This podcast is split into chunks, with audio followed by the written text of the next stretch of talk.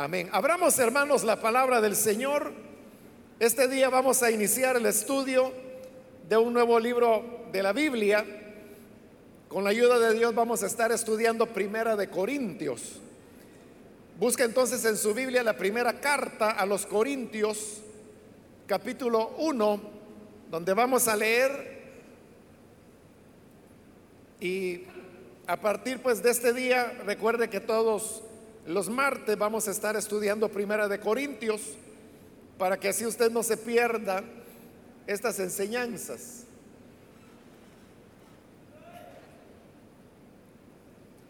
La palabra de Dios en Primera de Corintios capítulo 1 y versículo 1 nos dice Pablo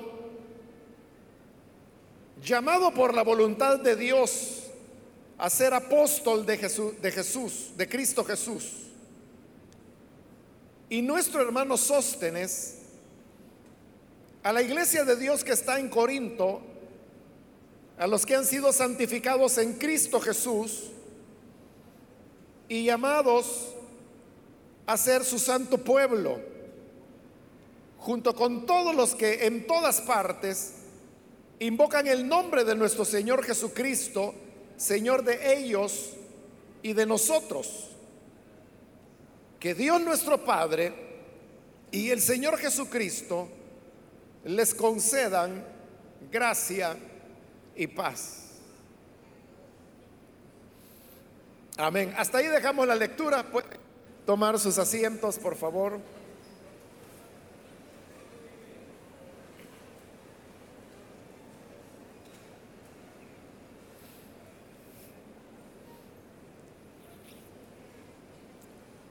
Siempre, hermanos, que iniciamos el estudio de un libro de la Biblia, hacemos una introducción para poder ubicarnos en el contexto de ese libro, en este caso pues es una carta, y así poder facilitar la interpretación de ella. Primera de Corintios es una de las cartas auténticas de Pablo. Es decir, que verdaderamente Él es el autor. Y lo que ocurrió es que Pablo fue el primero que comenzó a escribir el Nuevo Testamento. Lo hizo en una época muy temprana. Los libros del Nuevo Testamento no se escribieron en el orden en que usted los encuentra actualmente encuadernados. Eso no fue así. Los evangelios fueron los últimos en ser escritos.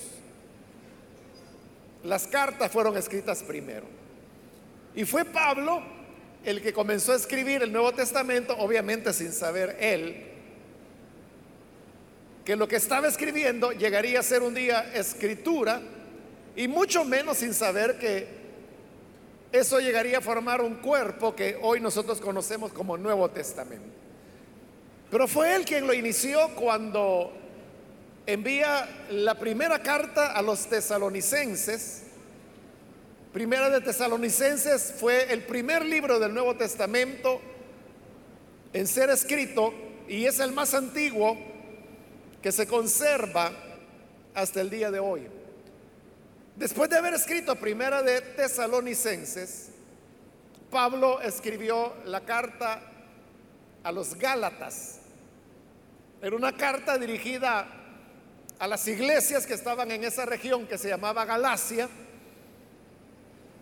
y que Pablo le escribe con cierta premura, dado que ellos estaban enfrentando problemas de carácter doctrinal que tenían que ver con la manera como se comprende el Evangelio. Y luego después de eso, es que ya Pablo comenzó a escribir sus cartas a los corintios. Realmente, hermanos, no solamente fueron dos cartas a los corintios, como las tenemos hoy en el Nuevo Testamento, primera y segunda de Corintios. Realmente lo que hubo entre Pablo y la iglesia de Corintios fue un, intercambio de varias cartas, es decir, Pablo les escribía a ellos, ellos le respondían, él les volvía a escribir, le volvían a responder, él volvía a escribir. Hoy se sabe que realmente Pablo envió seis cartas a los corintios, que están dentro de las dos cartas que nosotros hoy conocemos. Lo que ocurre es que dos de esas cartas forman lo que hoy conocemos como Primera de Corintios y las otras cuatro forman lo que hoy conocemos como Segunda de Corintios. Pero realmente fueron seis cartas. Entonces, como no son seis cartas, no se puede estar llamando la primera a los Corintios, la segunda a los Corintios, la tercera a los Corintios, la cuarta, la quinta, la sexta a los Corintios, porque entonces sería confuso, ¿no? Porque hoy en la encuadernación actual que tenemos de estas cartas, las conocemos como primera y segunda de Corintios. Entonces lo que hacen los especialistas es que para diferenciar una de otra, la llaman Corintios A, Corintios B, Corintios C, Corintios D, Corintios E y Corintios F. Es decir, que en lo que hoy nosotros llamamos Primera de Corintios, ahí tenemos Corintios A y B. Y en lo que hoy conocemos como Segunda de Corintios, Corintios C, D, E y F. Ahora, entonces, si fue así, ¿Por qué es que ahora nosotros solo tenemos dos cartas, que es primera y segunda de Corintios? Bueno, por eso, hermanos, es que comencé contándole acerca de cómo es que Pablo comenzó a escribir sus cartas.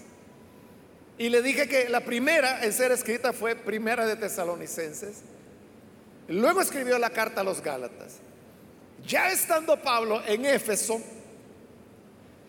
Ahí es donde comienza a enviar sus cartas a los corintios. De las seis cartas que Pablo envió a los corintios, cuatro las envió desde Éfeso. Y las otras dos fueron cuando él ya iba camino a Jerusalén, en lo que habría de convertirse ya su captura en esa ciudad. Entonces, ¿qué es lo que pasó? Que Pablo estaba en Éfeso. Y estando en Éfeso, hasta ese momento, recuerde, él solo ha escrito Primera de Tesalonicenses y la carta Gálatas. Pero estando en Éfeso, él recibe la visita de tres hermanos que venían de Corinto. Estos tres hermanos no son muy conocidos, uno se llamaba Estefanas, el otro se llamaba Fortunato y el tercero todavía tenía un nombre más extraño, Acaico. Usted puede ver que los tres nombres eran griegos porque Corinto estaba en la región de Macedonia que pertenecía a Grecia. Estos tres hermanos, Estefanas, Fortunato y Acaico, llegan hasta Éfeso para visitar a Pablo y estando ahí comienzan a contarle los problemas que se estaban dando en la iglesia de Corinto. En ese momento habían varios problemas, pero el que más preocupó a Pablo es que dentro de la iglesia de Corinto habían hermanos que eran pudientes económicamente. Y precisamente por esa condición es que ellos eh, tenían ciertas disputas dentro de la iglesia ahí es donde Pablo se preocupa por esa situación y ahí es cuando escribe Corintios A. Esa carta, que fue la primera que él envió a la iglesia de Corinto, nosotros la tenemos dentro de Primera de Corintios, pero la tenemos fragmentada. Es decir, que hay partes de esa primera carta que están en un lugar, otras partes están, distribuidas dentro de Primera de Corintios. Pero en un principio eso fue una sola carta, la que hoy se llama Corintios A. él escribe esta carta y a través de los mismos tres hermanos, la envía a la iglesia de Corinto. Los corintios la reciben, es una carta fuerte, como la vamos a ver cuando lleguemos a ese punto. Entonces los corintios no les queda claro qué es lo que Pablo quería decirles exactamente.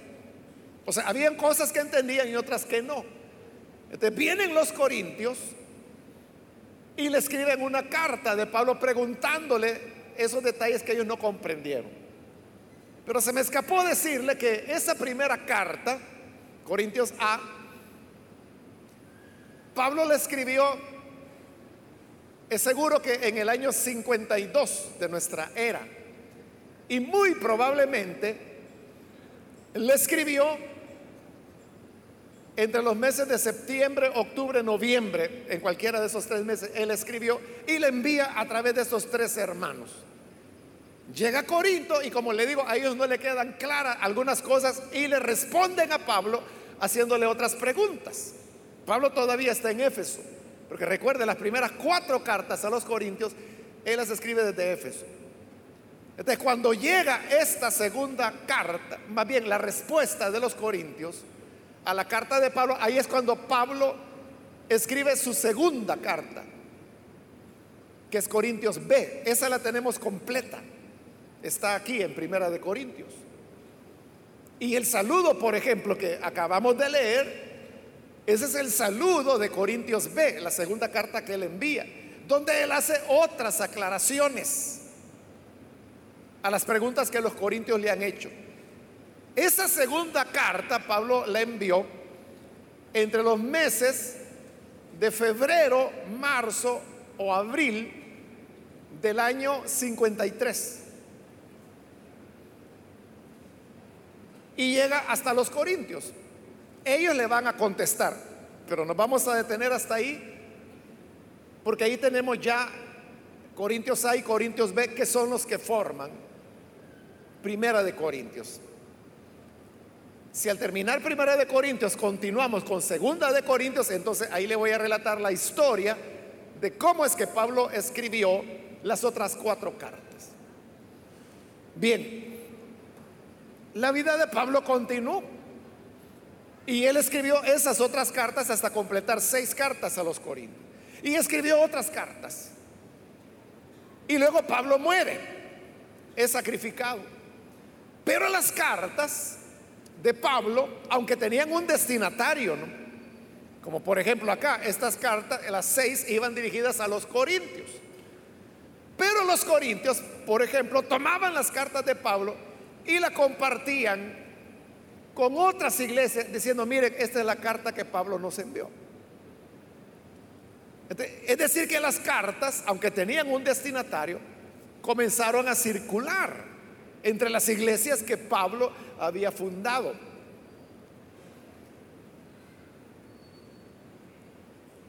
Y de esta manera las cartas comenzaron a adquirir un sentido de universalidad. Es decir, que aunque una carta fuera dirigida a Tesalónica, por ejemplo,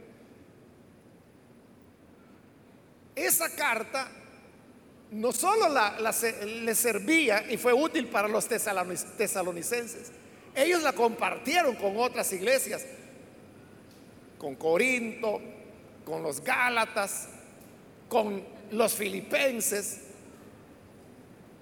Y entonces ellos se fueron enriqueciendo. Pero como estas eran cartas que habían sido dirigidas a una comunidad en específico, habían ciertas cosas que a ellos no les hacía mucho sentido. Entonces lo que comenzaron a hacer es que para aclarar esos sentidos que eran muy locales, las personas comenzaron a hacer aclaraciones de lo que Pablo había escrito para que todos entendieran. Y eso, esas aclaraciones las añadían a las cartas de Pablo y por eso se llaman adiciones, porque son añadiduras que la gente hizo. No tenemos que asustarnos de decir, pero qué barbaridad, ¿cómo es eso que a la palabra de Dios le estaban añadiendo? Es que no era palabra de Dios. en ese momento no era reconocida así, sino que era simplemente una carta de Pablo. Es como que si usted recibiera una carta de su tío que vive en otro país y que le dice querido sobrino y le comienza a hablar cosas que son útiles, no solo para usted, sino que para cualquier otra persona. Pero dentro de esa carta le dice, y me recuerdo de las tardes cuando visitábamos a doña Rosita. Pero eso, por ejemplo, lo sabe usted. Pero fuera de usted, la gente no sabe quién es doña Rosita. Entonces, para que la carta pueda ser útil a las demás personas, la carta de su tío, entonces usted viene y pone una nota aclaratoria y dice, la doña Rosita era una señora que vendía gallinas en el vecindario. Ah, ya con eso la gente entiende. Eso exactamente fue lo que hicieron las iglesias locales. Que cuando Pablo les escribía, les escribía a ellos particularmente. Y hablaba de cosas que ellos y Pablo conocían, pero las otras iglesias no. De como no las conocían, comenzaron a poner notas aclaratorias. Esas son las adiciones. Y eso es malo. O sea, hoy nosotros podríamos pensar, pero qué malo, ¿verdad? Porque entonces le añadieron a las palabras de Pablo. Pero ¿sabe qué hubiera ocurrido si no les añaden? Que ni para nosotros esas cartas dirían nada. Porque ¿qué supiéramos nosotros quién es la tal doña Rosita? ¿verdad? Ahí le estoy poniendo un ejemplo. Pero gracias a que esas iglesias dijeron, no, aclaremos esto para que todos le entiendan. No solo lo que habían recibido los tesalonicenses, lo entendieron los filipenses, lo entendemos también nosotros. Aunque la carta primera a los tesalonicenses no era para nosotros, fue para los tesalonicenses. Pero ¿por qué nos sirve a nosotros? ¿Por qué aprendemos de nosotros de ella?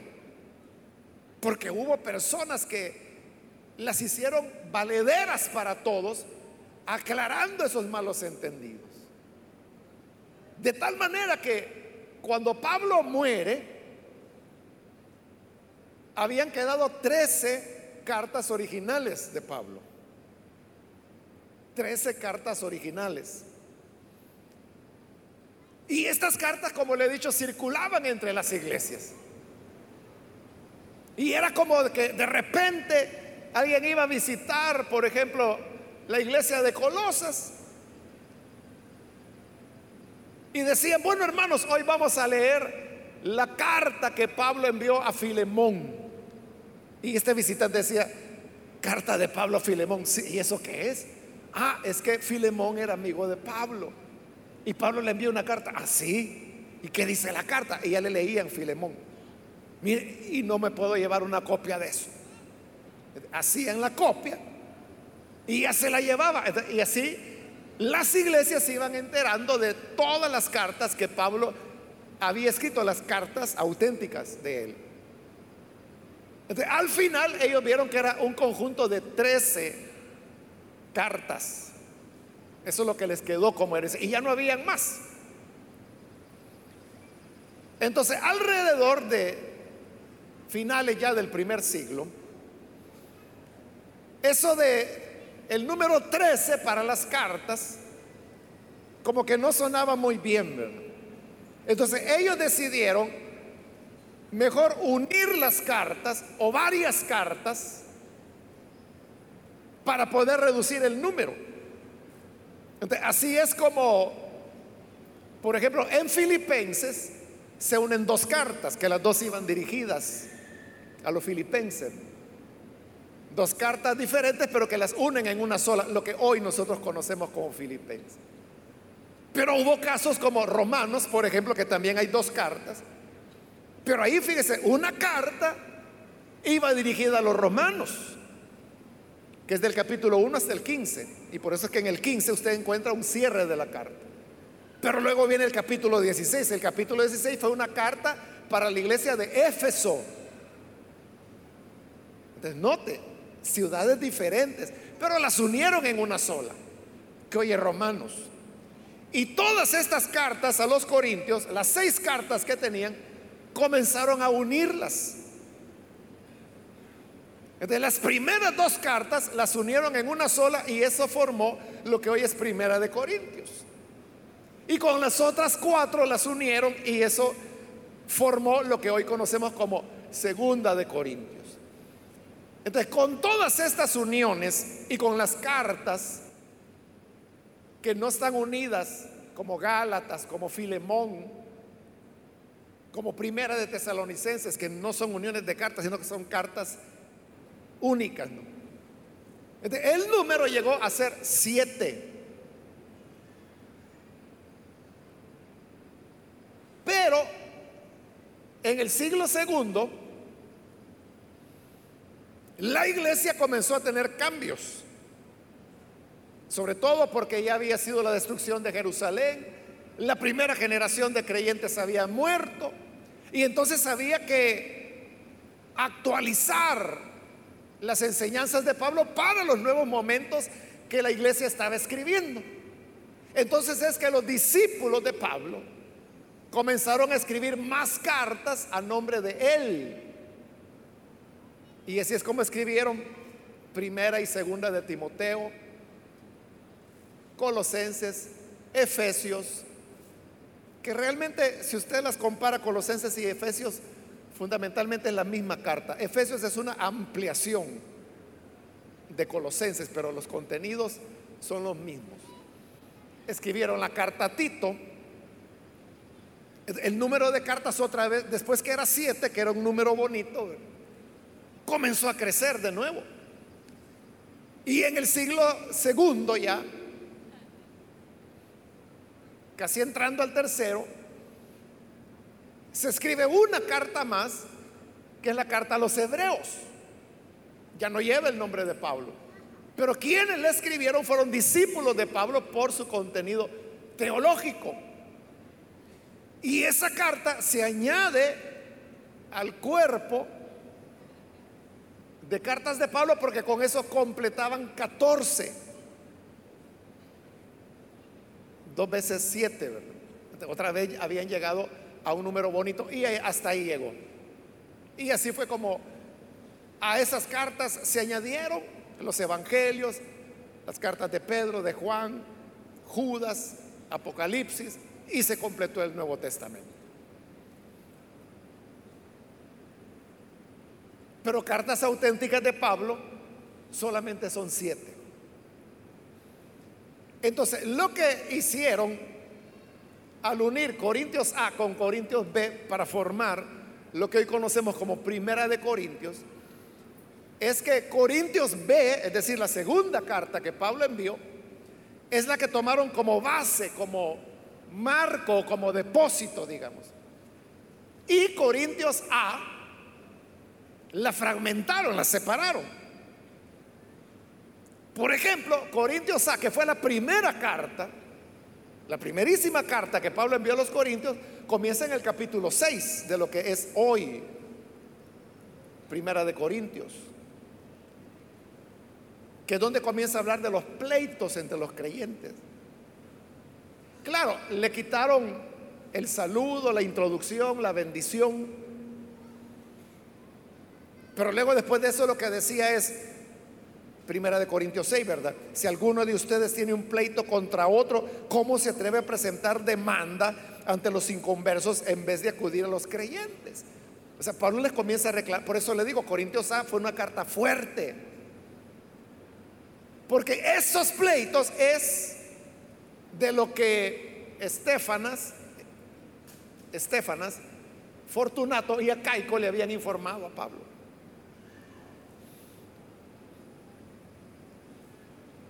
Entonces, fragmentaron la carta y la introdujeron en diferentes espacios, diríamos, de Corintios B. Y así quedó lo que hoy nosotros conocemos como Primera de Corintios. Esa es la razón, hermanos, de por qué, si usted ha leído detenidamente Primera y Segunda de Corintios, se habrá dado cuenta, pero digo, leerla detenidamente, es decir, con atención, se habrá dado cuenta que cuando uno lee Primera de Corintios y sobre todo Segunda de Corintios, uno siente que Pablo salta de un punto a otro.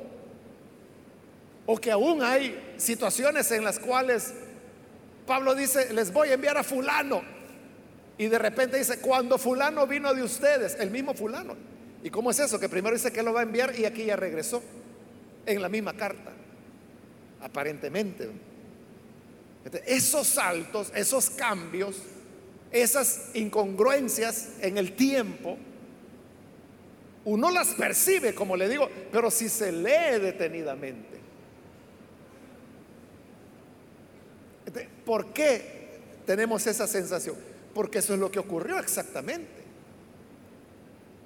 Como le estoy diciendo, Corintios A la, dividieron como en cuatro partes, cuatro o cinco me parece que son, y pusieron una parte acá, otra acá, otra acá, la fueron insertando dentro de Corintios B para hacer una sola carta más larga que hoy es primera de Corintios. por eso es que Pablo de un tema salta a otro. No hay una continuidad de, de su pensamiento como Romanos, por ejemplo, que hay toda una construcción de un discurso. Aquí no, que tal cosa, que luego otra, que esto, que aquí, que allá. Y va cambiando, casi cada capítulo es un tema diferente.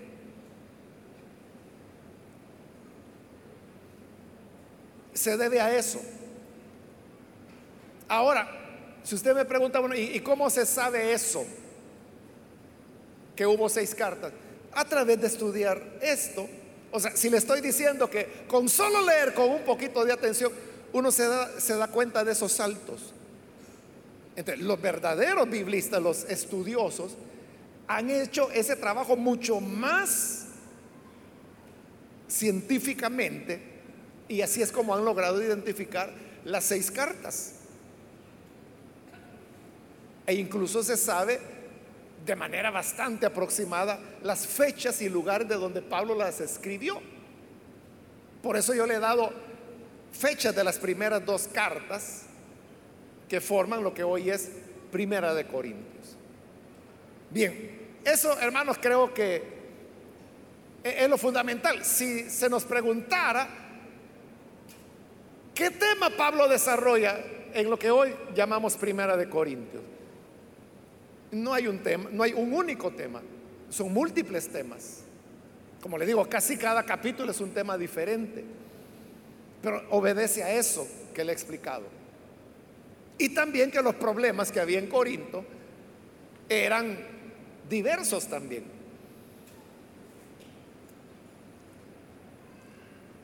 Corinto, hermano, era una ciudad que quedaba en una península de la cual de un punto de la costa al otro eran aproximadamente un poquito menos de 6 kilómetros. Y Corinto estaba ahí. Y por eso se decía que Corinto era un doble puerto, aunque realmente estaba solo en una costa, ¿no? Pero estaba tan cerca el otro, la otra costa del otro lado de la península, que se consideraba que era un puerto de ambas costas. Y por eso tenía muchísimo comercio.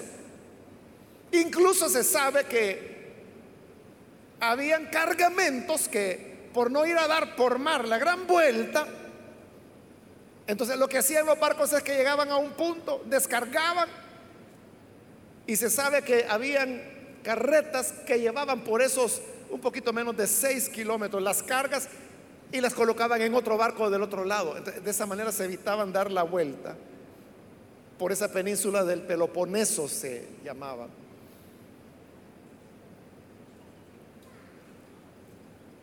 Y eso le daba un gran movimiento comercial a Corinto. Y eso hacía que muchas de las personas de Corinto fueran ricas.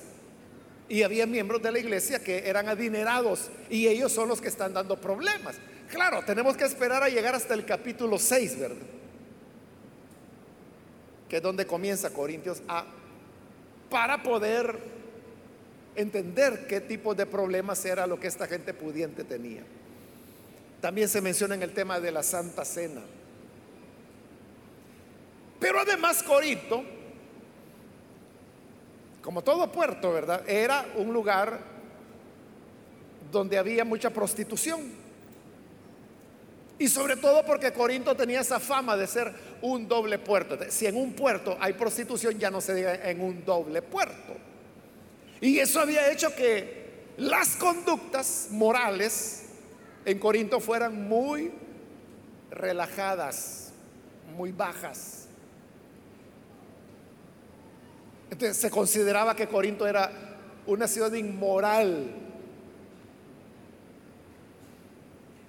Incluso pues había un verbo que era el verbo corintizar y corintizar era como depravar a una persona. Depravarla era corintizar, existía la expresión, ¿no? El verbo, porque Corinto era un lugar de mucha perversión. Entonces, por eso es que Pablo tiene que normar temas como, por ejemplo, el del mismo matrimonio, que lo vamos a hallar en el capítulo 7 y de esa manera tratar de, corregir los males que habían. Y además Corinto también tenía sus propios elementos culturales, los cuales, hermanos, hasta el día de hoy no se sabe a qué Pablo hacía referencia, como por ejemplo en el tema del velo que se encuentra en el capítulo 11 de Primera de Corintios que Pablo finalmente no logra sustentar su argumento. Cuando lleguemos ahí lo vamos a ver. Él no sabe dar una razón de por qué la mujer tiene que usar velo. Pero en el intento que él hace por dar una razón, que son como tres intentos que hace, lo que sí deja claro ver es de que había una costumbre social en Corinto que no se sabe cuál era. Y que por ese motivo Pablo está tratando de recomendar que, que, las mujeres utilicen velo, lo cual lo hace sin éxito, como lo vamos a ver cuando lleguemos a ese capítulo. Pero ese punto, por ejemplo, ¿a qué Pablo estaba haciendo referencia? Eso nadie lo sabe. Esa es una gran incógnita. Usted sabe que auxiliares de la, de las ciencias bíblicas es, por ejemplo, la arqueología, la antropología, que han venido de la mano de la ciencia bíblica desde hace siglos. Pero hay ciencias nuevas que se han incorporado al estudio de la Biblia, como por ejemplo el estudio de los conceptos culturales, el estudio de las concepciones psicológicas que la gente tenía, el estudio de los valores que las personas tenían y el estudio de las relaciones sociales que se daban. esto es nuevo.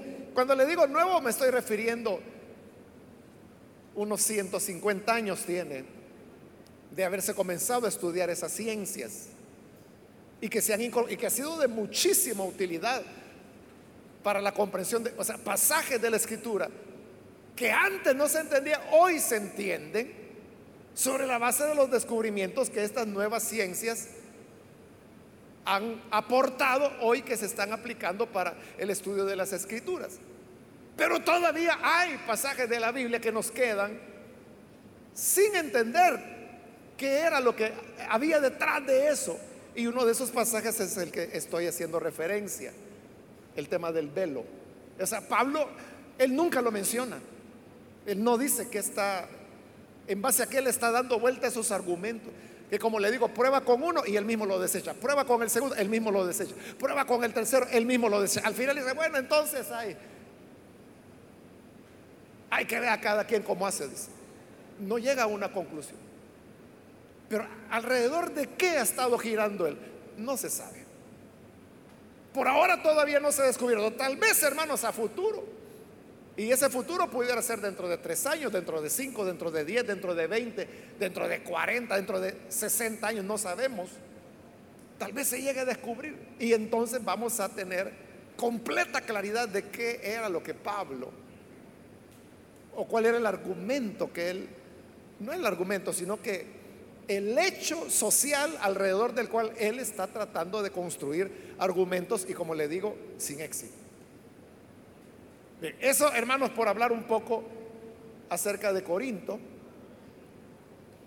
Acerca de Pablo, pues creo que es un personaje conocido. Creo pues que para introducción eso sería lo principal. Vamos entonces a comenzar con el texto. El versículo 1 comienza diciendo, Pablo, porque esa era la costumbre de la época, que las cartas se escribían. En primer lugar se mencionaba el remitente, es decir, lo contrario de lo que son las cartas hoy, ¿verdad? Porque hoy en, la redacción actual de las cartas, lo primero es el destinatario. Señor fulano de tal o señorita fulana. Y el remitente va por último, es el que firma. En el siglo primero era al revés. Primero era quién envía. Pablo. Luego venía el destinatario. ¿A quién se dirigía? Y luego venía un saludo. Y después del saludo venía una invocación a los dioses. Le estoy hablando de cómo eran las cartas de la época.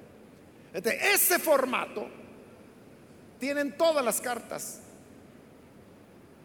del Nuevo Testamento, con una excepción que es tercera de Juan, que no sigue ese formato. Pero todas las demás eran así. Pero ¿qué es lo que Pablo hizo? Que ese formato lo cristianizó, diríamos. Entonces, donde iba la invocación a los dioses para que bendijera al destinatario, él lo cambió por una invocación a Dios, al Señor,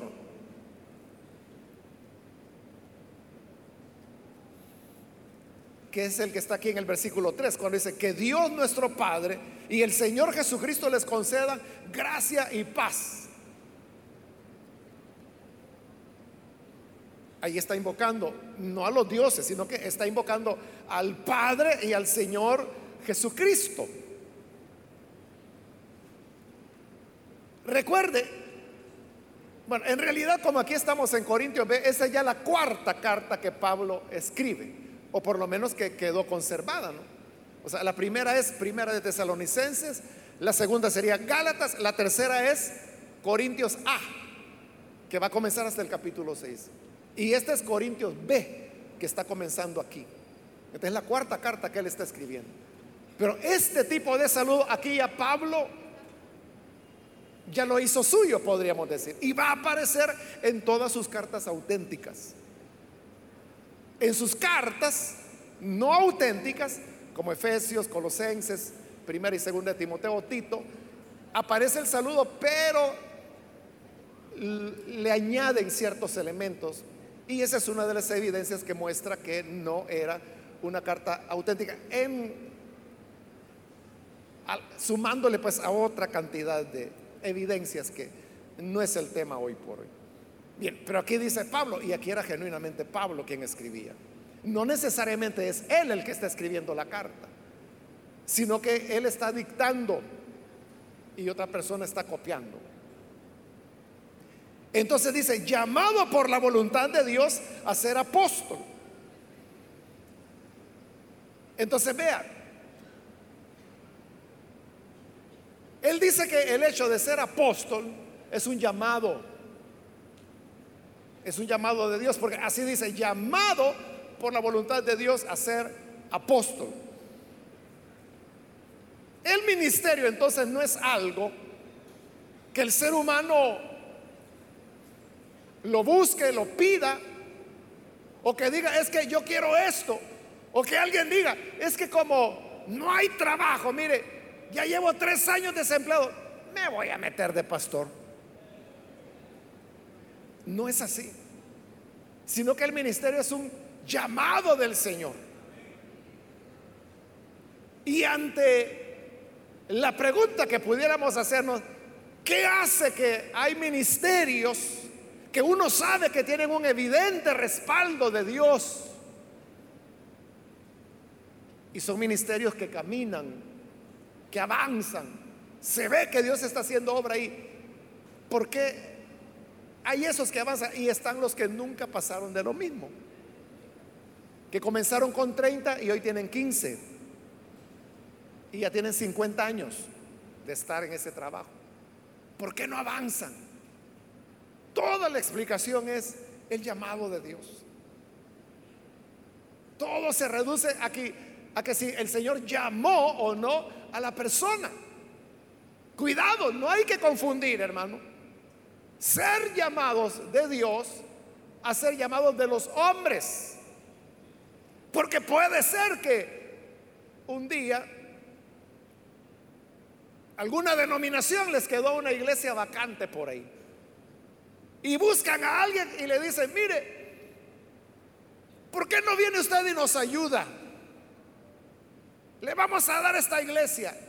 Esta persona, eso que lo están invitando que asuma el ministerio, lo interpreta como que Dios lo está llamando. Y no es Dios quien lo está llamando, lo está llamando ese fulano o esa denominación. Es diferente. Cuando Dios llama, cuando Dios llama me estoy refiriendo a que Dios llama, Dios es el que habla, no es que uno vio la oportunidad, vio que aquí hay un espacio Hermano, yo me recuerdo, hace ya años, ¿no? Pero en el periódico yo lo vi, un anuncio de una denominación. Una denominación, pues que no le voy a decir el nombre porque puede ser que alguien esté de esa denominación esté viendo por televisión escuchando por radio.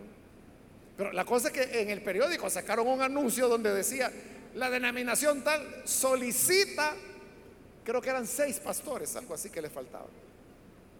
Como quien dice, eh, agencia de distribución de productos de consumo popular, busca seis vendedores.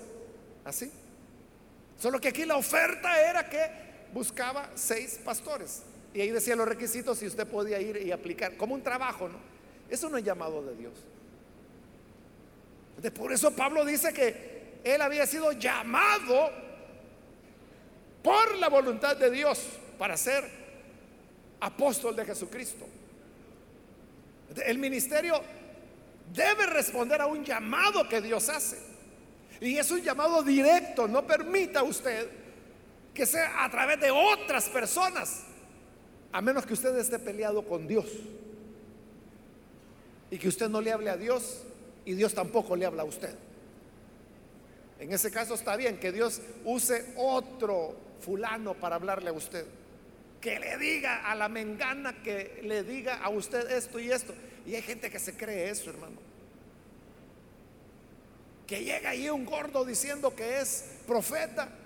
Y dice, el Señor dice que vayas a tal lugar. Y allá va aquel creyendo que es el gordo el que le dijo eso, no es el Señor.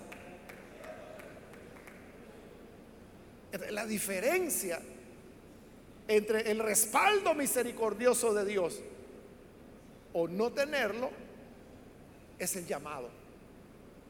Pablo podía decir que él había sido llamado de Dios.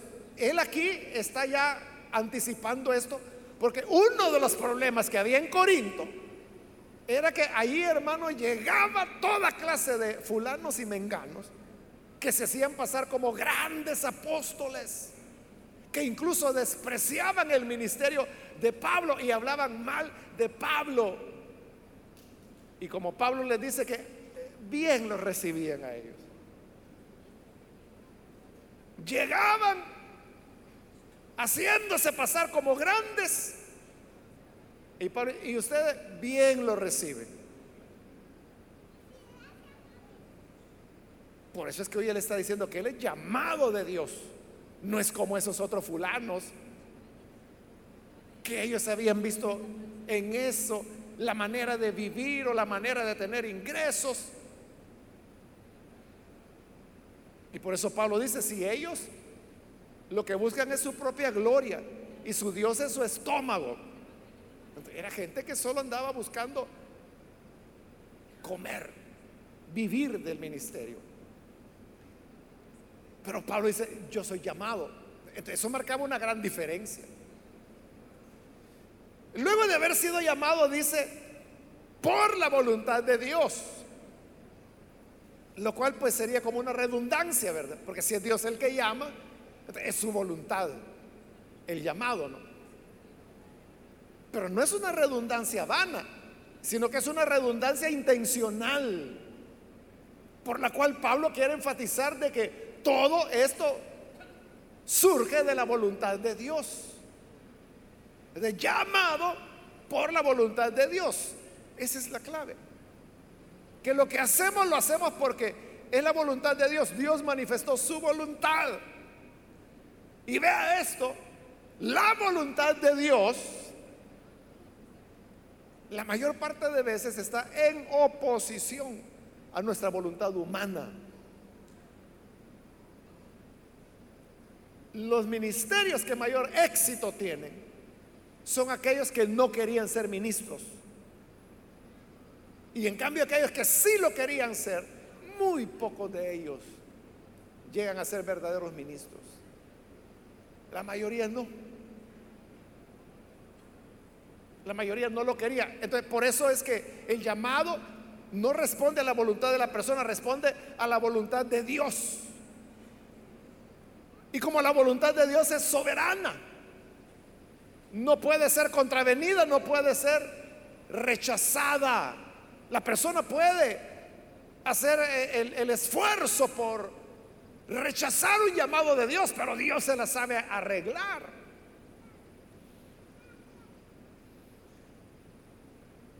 Para aquellos hermanos que tienen, voy a decir, 30 años al menos de ser cristianos, a lo mejor usted recuerda aquel hermano puertorriqueño, Luis M. Ortiz. Luis M. Ortiz es el fundador del movimiento misionero mundial, se llamaba. Y las predicaciones de él, no estoy seguro si todavía se transmiten en la estación de la palabra, pero hasta hace unos años se transmitían todavía a través de, Radio Restauración y la, estación de la palabra. No sé, le digo, si todavía se transmite a través de la estación de la palabra. Pero la cosa es que nosotros tenemos todas las grabaciones de las predicaciones de Luis M. Ortiz. Era un hermano de Dios. Bueno, Luis M. Ortiz hasta tuvo incidencia, voy a decir, en el surgimiento del movimiento Elim, porque él llegaba a predicar a Guatemala en la iglesia original, ¿no? Porque él nació en Guatemala. él era uno de los predicadores que llegaba allá. Y Luis M. Ortiz era un hombre que su énfasis era la palabra de Dios. allá es famoso en aquella época, ¿no? Un mensaje que Luis M. Ortiz dio en todo el capítulo 1 de Marcos, pero dicen que predicó como tres horas. Nadie se movió, hermanos. O sea, porque era un hombre que palabra y palabra y palabra. Bueno, y en, esa gente que estaba ahí, entre esa gente que oyó ese mensaje, estaba el muchacho que posteriormente se convertiría en el pastor fundador de esta iglesia. Y ese mensaje fue uno de los elementos que abonó al llamado que él sentía hacia el ministerio. Por eso le digo, el ministerio de Luis M. Ortiz tuvo esa incidencia ¿no? en el Ahora, lo que le quiero decir es cómo fue el llamado al ministerio de Luis M. Ortiz. A eso es a lo que yo quería llegar. Luis M. Ortiz no quería ser ministro. Y Dios le había hablado que lo llamaba al ministerio, pero no quería, no quería y no quería. Y un día que él estaba orando tiene una visión. Y en esa visión él vio la mano de Dios, pero la vio inmensa la mano de Dios vino y lo agarró a él, pero él era así como mi dedo y lo, agarró así. Así de ese tamaño era la mano de Dios, que lo agarró de, todo el cuerpo y lo agarró. Y Dios le dijo, mira, te estoy llamando para que seas mi ministro, quiero que prediques. Y digo, no, Señor, yo no quiero.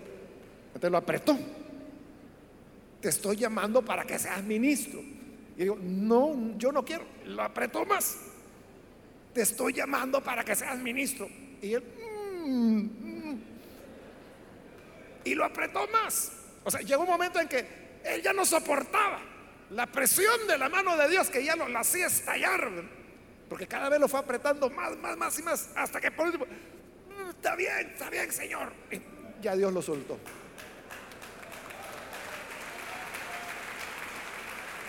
Y así es como, como surgió ese ministerio. Él falleció hace ya varios años. Él falleció con esa generación ¿no? de grandes predicadores de allá de la década de los 70, 80, que sacudieron Latinoamérica. Pero ese testimonio, hermano, es ilustrativo de lo que le estoy diciendo, de la voluntad de Dios contra la voluntad humana.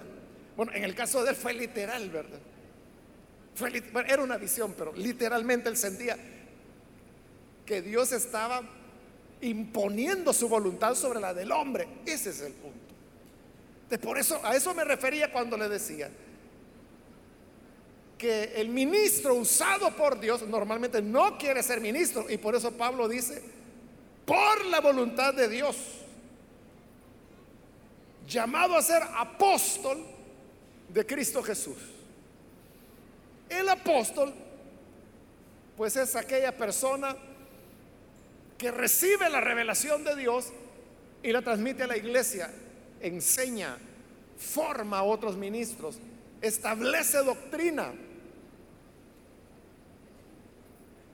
planta iglesias. Hay dos modalidades de apóstol. Está el apóstol itinerante, como Pablo, ¿no? que iba de ciudad en ciudad, de país en país.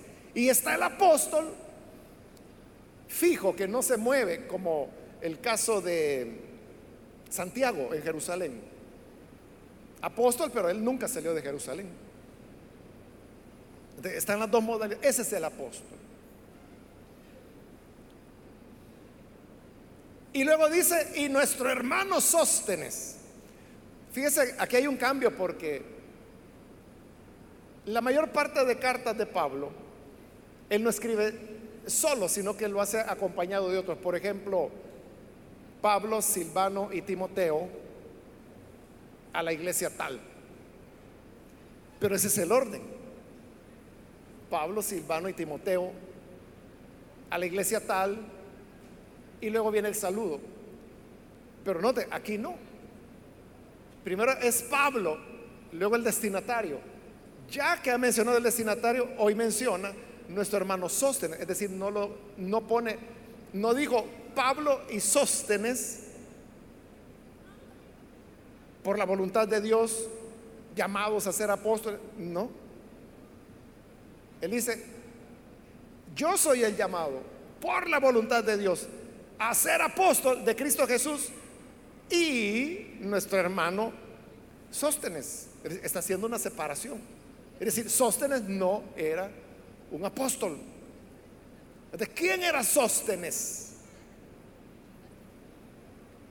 Casi no se sabe nada de él. Porque esta es la única vez que Pablo lo menciona y no lo vuelve a mencionar en la carta. Algunos han pensado que Sóstenes fue el secretario que estaba tomando nota, pero no hay manera de demostrar eso. En el Nuevo Testamento solo aparece, bueno, este Sóstenes, ¿verdad? Que Pablo dice que es hermano, nada más. Pero en el libro de los Hechos se menciona otro Sóstenes, capítulo 18, que es cuando hay un alboroto en Corinto precisamente. Y a quien buscaban era Pablo para lincharlo, pero no lo hallaron. Como no lo hallaron, agarraron a uno que se llamaba Sóstenes y que hecho dice que él era el principal de la sinagoga de los judíos. A él le dieron de palos, hermano. Y dice que a Galeón, que era el procurador romano de esa provincia, no le importaba que estuvieran matando al pobre hombre ahí. algunos dicen, ese Sóstenes, el apaleado, es el que Pablo menciona acá. Pero otra vez no hay manera de poderlo demostrar. Entonces no sabemos, no podemos decir mayor cosa acerca de Sóstenes, porque cualquier cosa que dijéramos sería un invento, ¿verdad? Porque no tendría base de la palabra, pero como Pablo lo va a decir en esta misma carta, tenemos que aprender a no ir más allá de lo que está escrito. Hasta ahí, dice la Biblia, hasta ahí llegamos. Ya no nos va a quedar tiempo, hermanos, para los otros dos versículos. Vamos a continuar en la próxima oportunidad con el saludo, porque este es el saludo de introducción a la carta. Pero creo que hasta este momento hemos aprendido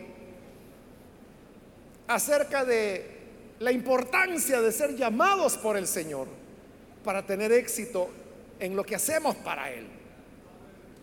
Que ese llamado responde a la voluntad de Dios y no a la nuestra. Y teniendo eso presente, que el Señor nos ayude para llevarlo a la práctica en nuestra vida.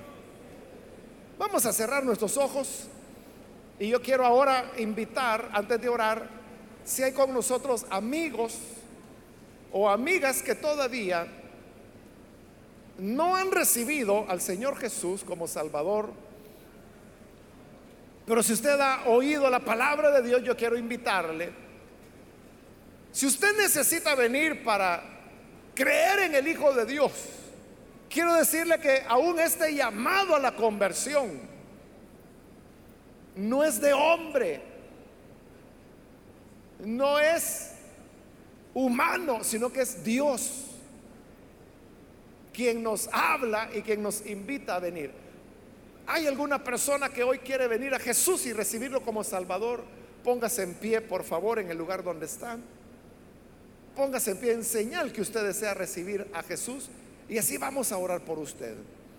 Muy bien, aquí hay una persona que pasa. Dios le bendiga, bienvenido. Acá hay una niña que viene, Dios la bendiga también. Alguien más que necesita venir para recibir al Hijo de Dios puede ponerse en pie. Ahí en el lugar donde se encuentra con toda confianza. Póngase en pie para que oremos por usted. Venga para que la gracia del Señor le alcance. También quiero invitar si hay hermanos o hermanas que se han alejado del Señor, pero hoy necesitan reconciliarse. De igual manera, póngase en pie para que le incluyamos en esta oración.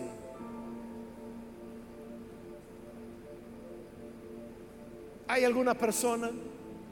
Le invito a que pase rápidamente porque voy a orar.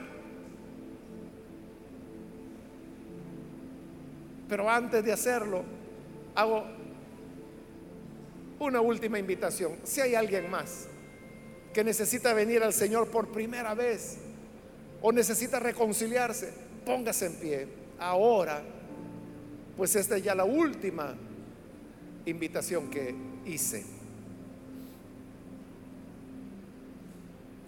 A usted que nos ve por televisión, le invito para que se una con las personas que están aquí al frente, reciba al Señor en esta oración.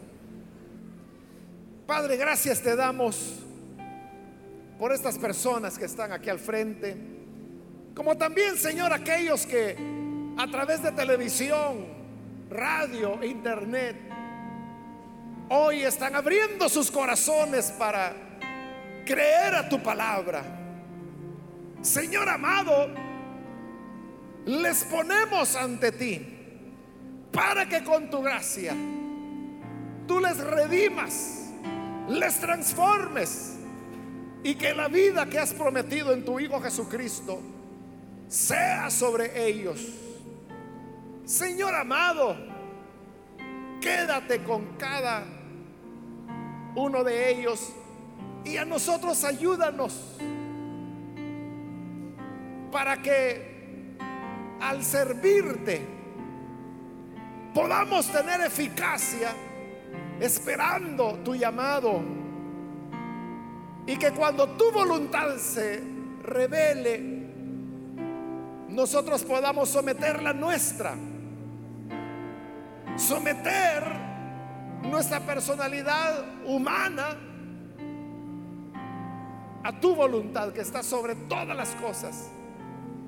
Y que de esta forma, Señor, tu nombre pueda ser glorificado en cada persona a quien tú usas. Esto te lo rogamos en el nombre de Jesucristo, nuestro Salvador. Amén.